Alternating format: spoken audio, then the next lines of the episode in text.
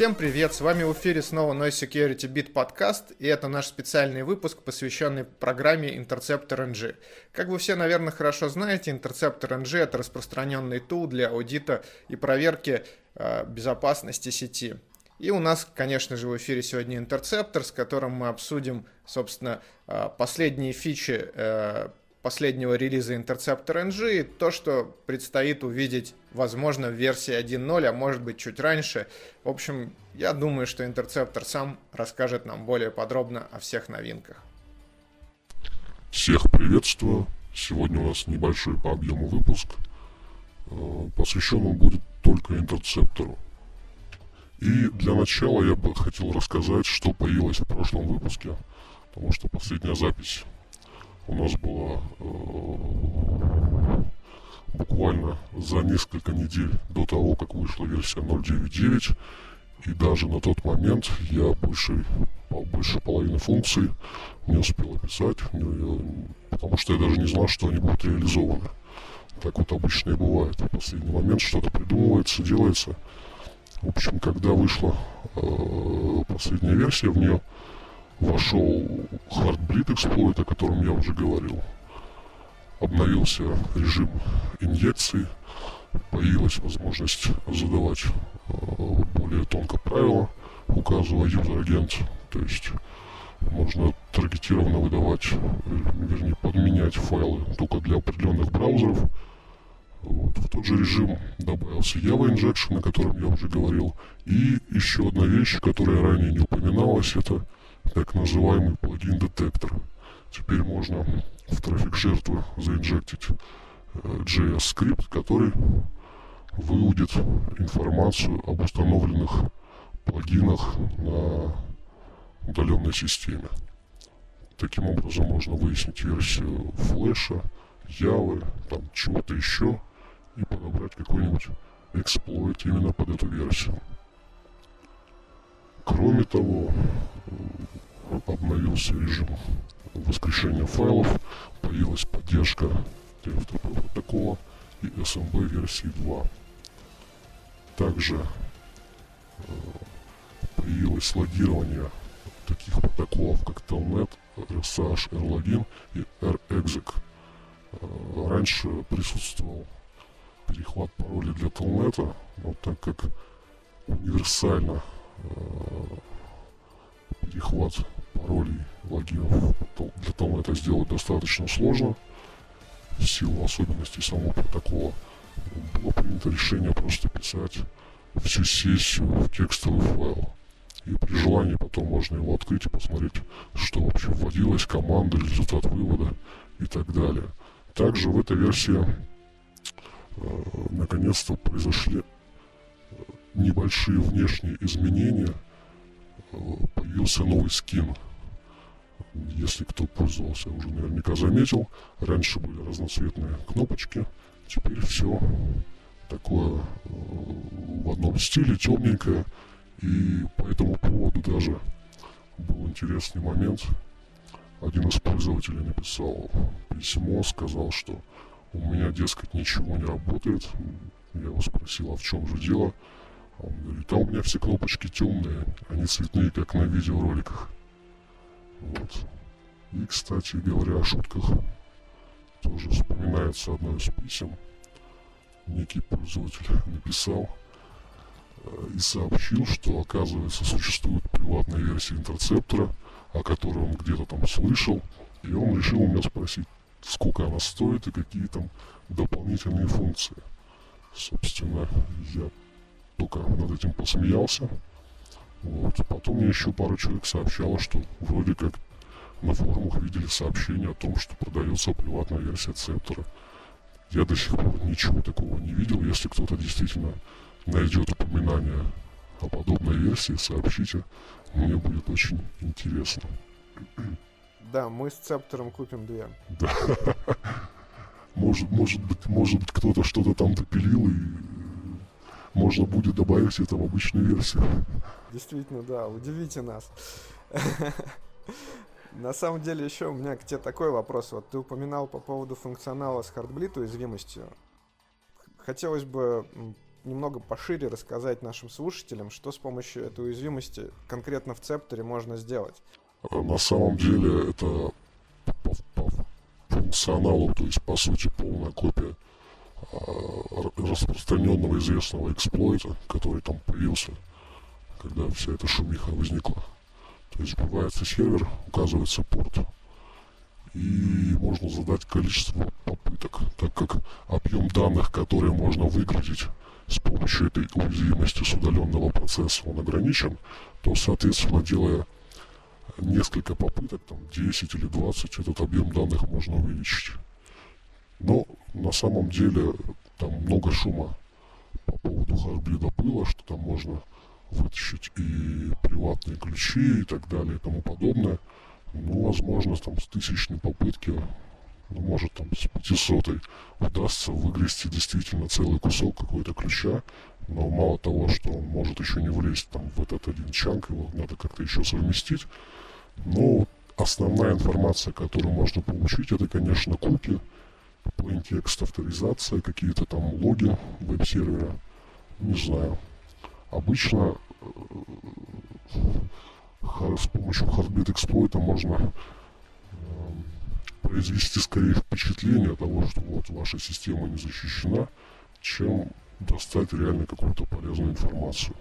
Ну, в большинстве кейсов да, но в принципе в некоторых исключительных ситуациях она позволяет, в общем-то, много чего вытащить. Но это нужны определенный environment на самом сервере, да.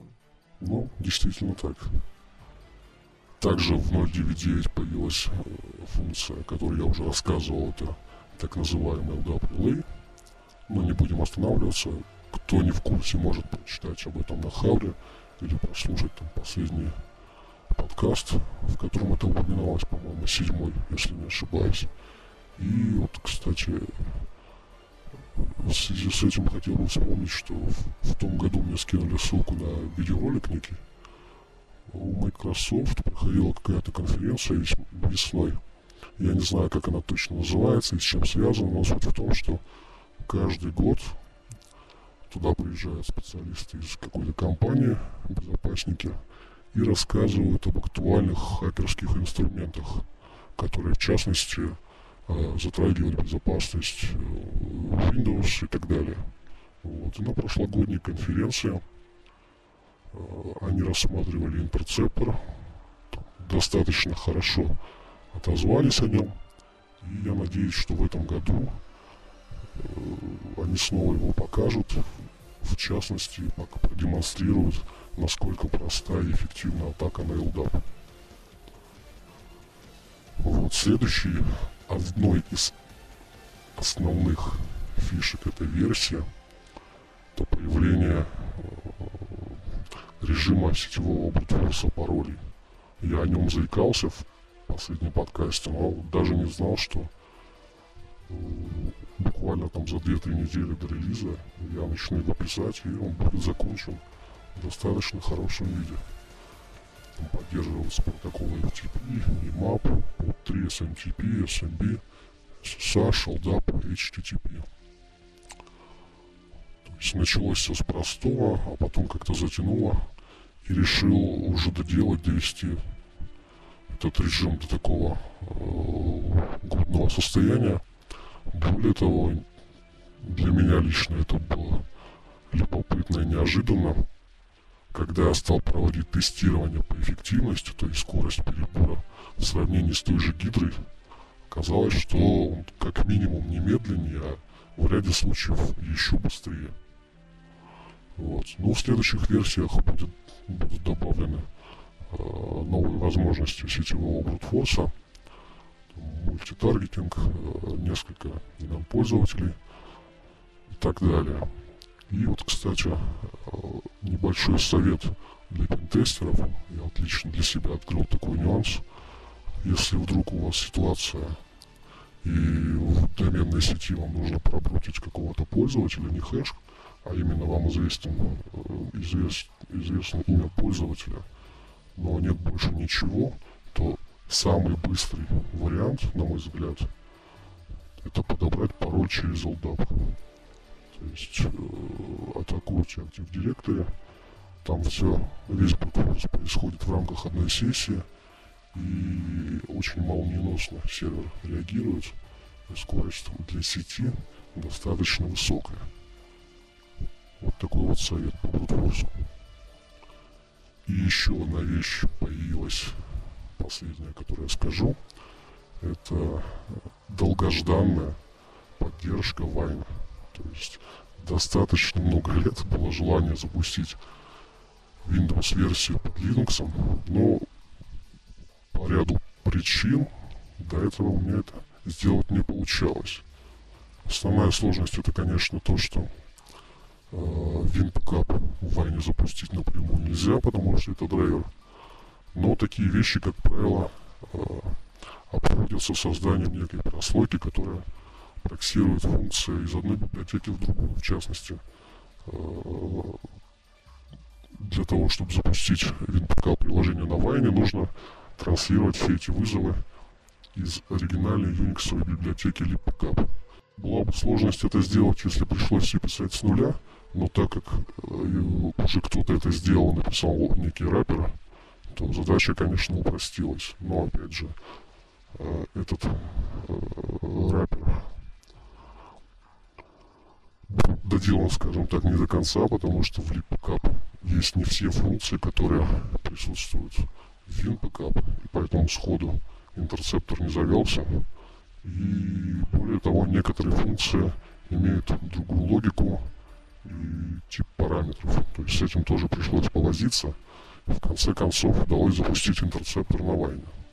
Радости, конечно, поначалу не было предела, но потом несколько все э, успокоилось, потому что обнаружилась другая проблема, которая э, нарушила, скажем так, и некоторые другие планы на будущее. Там нарисовалась проблема с тем, что э, режим маршрутизации трафика, который используется под Windows, он под Unix не работоспособен.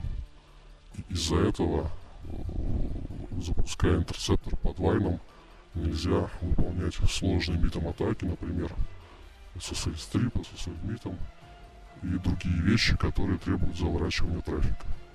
Но я еще на самом деле не теряю надежд, что эту проблему удастся решить. Но вот пока без этого. Пока под Вайном работает ArcPoison, восстановление данных, тот же самый Brute который я также протестировал в сравнении с Гидрой. И в нативной среде он показал не менее э, выдающиеся результаты. Вот. Ну а как насчет просто портировать GUI на Qt и просто сделать Unix-версию? Э, ну, это, скажем так, не просто взять и сделать, а это надо с нуля писать по новой все. По уму. Ну это да, это, конечно, время, но даст определенные как бы оптимизации с точки зрения и скорости под Linux, потому что Wine как бы он тоже накладывает э, свои ограничения и снижает скорость э, работы приложений. Ну, на самом деле я особо не заметил какого-то какого-то принципиального падения, честно говоря. Так что не знаю. Это там не настолько критичные задачи выполняются, чтобы так придираться к производительности. Да, кстати, кстати говоря, кто захочет запустить, все-таки у меня в блоге э, пошаговая инструкция дана для запуска на Kali Linux, как для 32 битной системы, так и для 64. Вот. Следующую сборку Kali Linux Interceptor NG войдет? Э, сильно сомневаюсь. Почему нет? Даже, в принципе, при каких-то ограниченных функциях он все равно... Ну, это нужно списываться, договариваться с людьми из Offensive Security, я не знаю. Им, в принципе, это не нужно. А мне там... Ну, мне, по большому счету, тоже. То есть, кто хочет, прочитает инструкцию, там, за 10 минут все это установит, запустит и будет работать. И будет счастье, да. Ну, о функциях прошлой версии мы поговорили. И сейчас я бы хотел сказать пару слов э, об одной интересной ситуации, которая приключ, приключилась совсем недавно. однажды мне скинули ссылку на некую статью, где в заголовке говорилось, что открыта новая атака, она называлась там Full Duplex ASMP Redirect. Вот, я ее бегло прочитал, и она у меня вызвала самые разные эмоции. В частности, в ней говорилось о том, что обнаружена in the wild такая вот атака хитрая, новая, которая раньше нигде не применялась и была обнаружена, что некая компания с Imperium обнаружила ее применение там чуть ли не по всему миру, что она направлена на атаку таких гигантов, как Yahoo, Facebook, Google и так далее и тому подобное. Вот.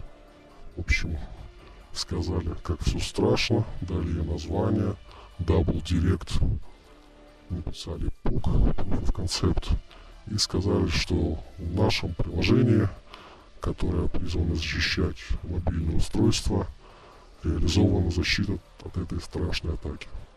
На самом деле оказался виноват во всем ты, потому что это уже было давно в Interceptor NG, вот, и ребята просто об этом не знали. Ну, я был, если в чем-то я и виноват, только, то только в том, что сильно не пиарюсь и много не кричу, скажем так. Ну, это правильно, зачем кричать не по делу? Вот, собственно, атака была описана и закон реализована мной там года три назад примерно, если не больше. Вот. Называется она в интерцепторе DNS over SMP MITом. И ничего особенного я по ней никогда не писал. Ну, кстати, была, по-моему, в одиннадцатом году статья в Хакере, где описывалась логика ее работы. Вот. И в 2014 году на PhDs, на докладе по интерцептору, она тоже упоминалась. Но опять же, я никогда не придавал никакого значения, потому что ничего особенного она из себя не представляет. Именно поэтому я был крайне удивлен, когда такая достаточно ну, нетривиальная, но, скажем так, не особо интересная вещь, так эмоционально этой компании преподнеслась. Причем обнаружил я их пост спустя пару недель после того, как они впервые его запустили. И там уже, я так понимаю, люди начали анонсы различные делать особо об этом Дабл Директе и в Твиттере там много было сообщений по ретвитам, за ретвитами и так далее. В общем, я их, можно сказать, э, э, успел остановить до того, как они помогли еще больше пошуметь. Собственно, что все, что произошло? Я просто написал пост некий, в котором э, писал, что вот, дескать, есть такой пост, в, нем рассказывается о якобы новой атаке, что эта атака на самом деле была открыта, не то что открыта, да, то есть ну, вещь достаточно э, логичная, то есть человек, который изучал SMP Директа и чуть-чуть мог подумать и развить эту идею, он бы логически все равно пришел э, к этой технике, когда э, с помощью SMP директов происходит перехват DNS-запросов э, с последующей эксплуатацией. Вот. Ну, поэтому нельзя сказать, что я ее открыл, я ее описал и реализовал в готовом виде. Вот. Это случилось несколько лет раньше, чем сделали вот эти вот товарищи из Imperium, которые, кстати, создают продукт Занти, который в некотором роде является конкурентом Интерцептору на андроиде. И совсем недавно этот Занти э, слился вместе э, с инструментом Desploit, который также достаточно широко известен, является конкурентом э, Интерцептору на андроиде. Поэтому у меня, может быть, из-за этого тоже на них был зуб. Что я написал такой, ну, не гневный, но такой тоже активный пост. Причем потом я получил комментарий от одного пользователя. Он процитировал э, из моей вики страницы фразу и процитировал фразу из их поста. И она там сходилась буквально слово в слово. Вот. После того, как я написал этот пост, я захотел, конечно же, чтобы он донесся до зарубежной аудитории, до американцев и так далее, и попросил своего старого товарища Дона Бейли, который, кстати, последние пару лет тоже активно публично начал выступать. Вот, в частности, наверняка все слышали об уязвимости в ЛЗО, и там тоже были интересные такие заголовки в статьях, что вот уязвимость древняя ЛЗО добралась и до Марса, что якобы на аппаратах, которые нас отправляли на Марс, этот алгоритм с багом был зашит. Вот, собственно, этот человек заретвитил э, ссылку на мой пост, и потом он мне написал, что вот этот вот директор, ну, я не знаю, или основатель этой компании из Imperium, оказывается, это его достаточно близкий товарищ, и он так достаточно сильно напрягся из-за того, что я вот такую вещь написал. Сразу он захотел со мной связаться, обсудить все нюансы. Вот. Ну, он подумал, что я их обвиняю в каком-то воровстве, на самом деле нет. Понятно, что никто бы там не стал э, вот так вот в наглую, грубо говоря, э, воровать, переименовывать техники, там, подставлять свое авторство. Мое обвинение было связано с тем, что люди просто не удосужились перепроверить и поискать вообще, было ли что-то до них такое сделано. И меня всегда, честно говоря, чуть-чуть задевает э, э, частое, частое отсылание к Этеркапу. Дескать, вот в Этеркапе то-то написано, в Этеркапе то-то сделано. То есть до сих пор у людей э, такие мысли, что Этеркап какая-то непреклонная истина, священное писание, и больше инструментов для сетевых атак не существует. Вот.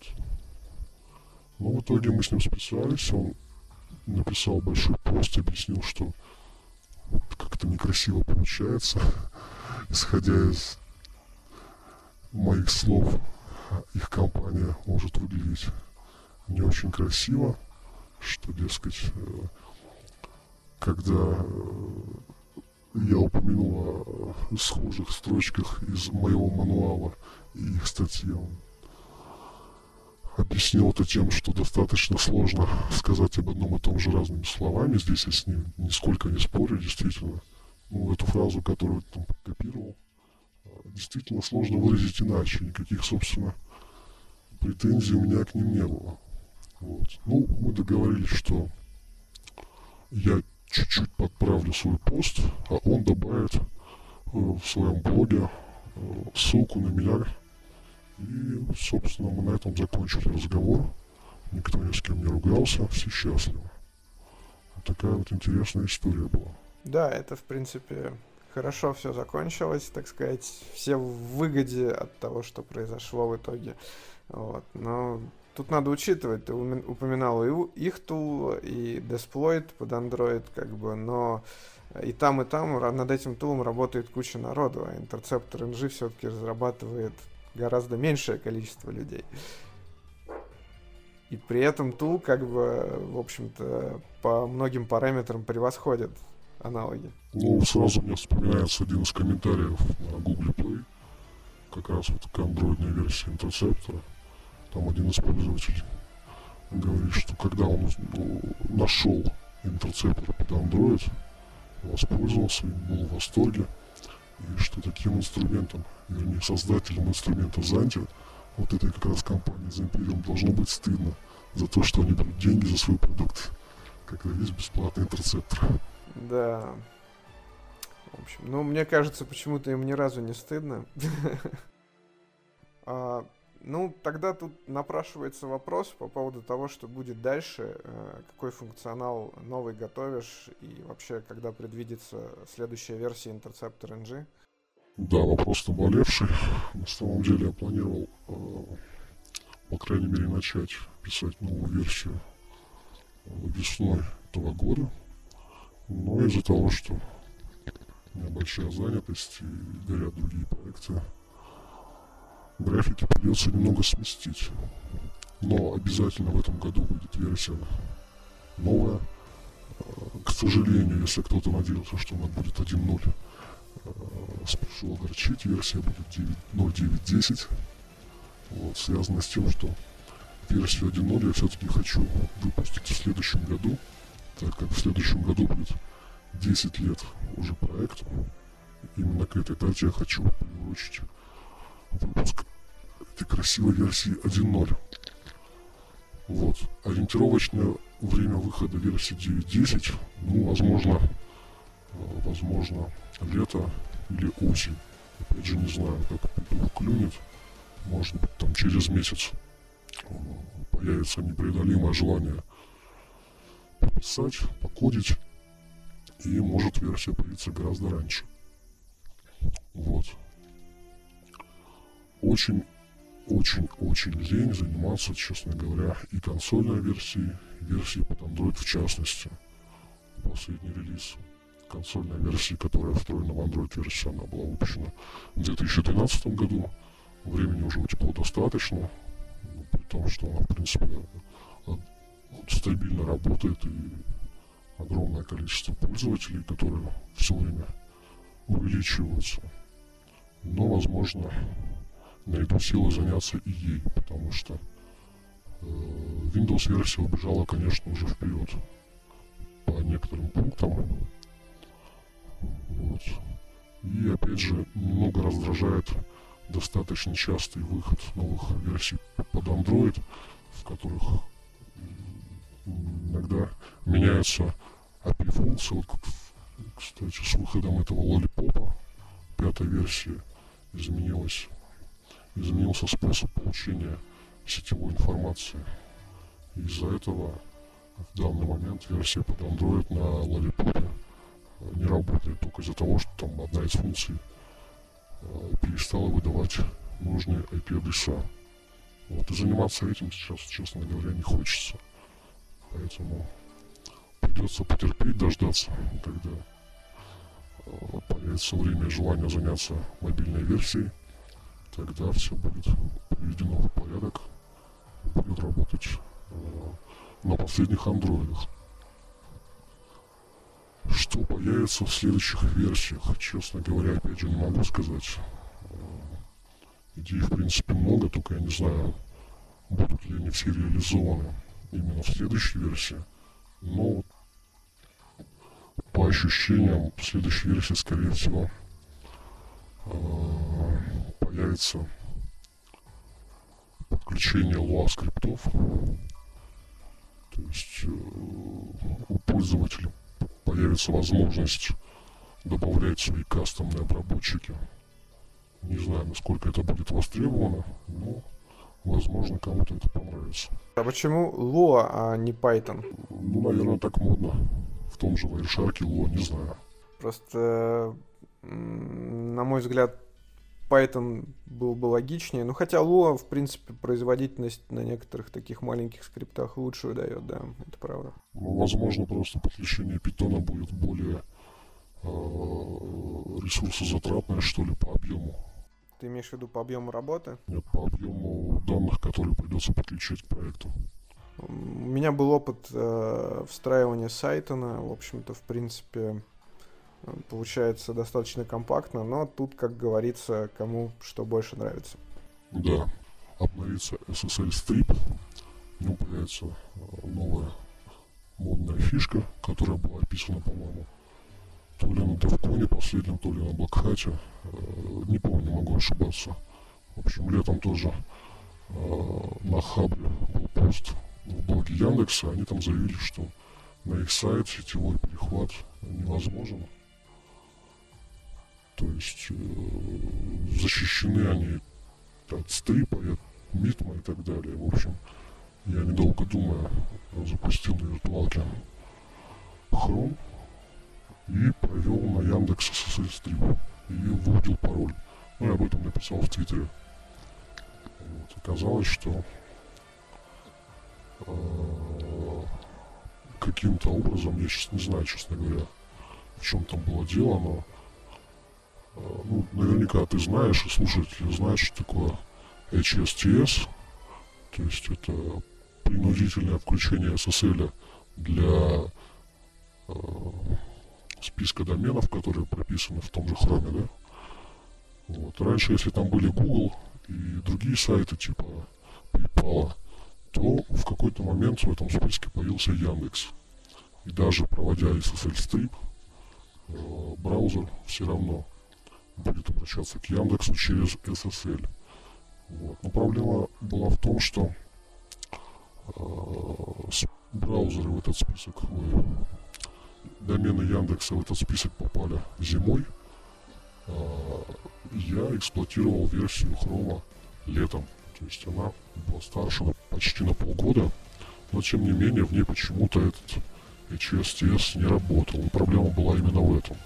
Вот, когда меня а, специалист из Яндекса попросил обновить версию браузера, а, я обновил Chrome до последней версии, и в нем уже, естественно, SSL работал и стрип не проканал. Но даже несмотря на это, существует техника обхода этой вещи HSTS, и в следующей версии как раз она будет реализована. И никакие прилоды списки не спасут от стрипа. Пока что-нибудь они не придумают новое, не знаю. Вот. Ну и, конечно, будет расширение функций существующих режимов, добавление поддержки новых протоколов и много-много всего вкусного. Так что ждите, терпите, и новая версия обязательно выйдет. Собственно, на этом мой рассказ, наверное, можно завершить. Ну что ж, на самом деле много плюшек вкусных готовится. Будем ждать, да и юбилей десятилетний, это, в общем-то, значительная дата для проекта. Так что надеюсь, что удастся приурочить выход версии 1.0 со всеми озвученными плюшками, а может быть и побольше чего-то удастся включить. Так что, в общем, здорово, будем ждать. Спасибо, что пришел. И если кто не в курсе, Интерцептор — это один из идеологов проекта NoiseBeat и наш э, активный соратник, и все подкасты, которые вы слушаете, э, в общем-то, являются результатом работы и подготовки, в том числе и Интерцептор NG тоже. Всем спасибо за внимание. До новых встреч. Пока. С вами был NOS Security Beat. Э, оставайтесь с нами, не переключайте свои плееры. Всем пока.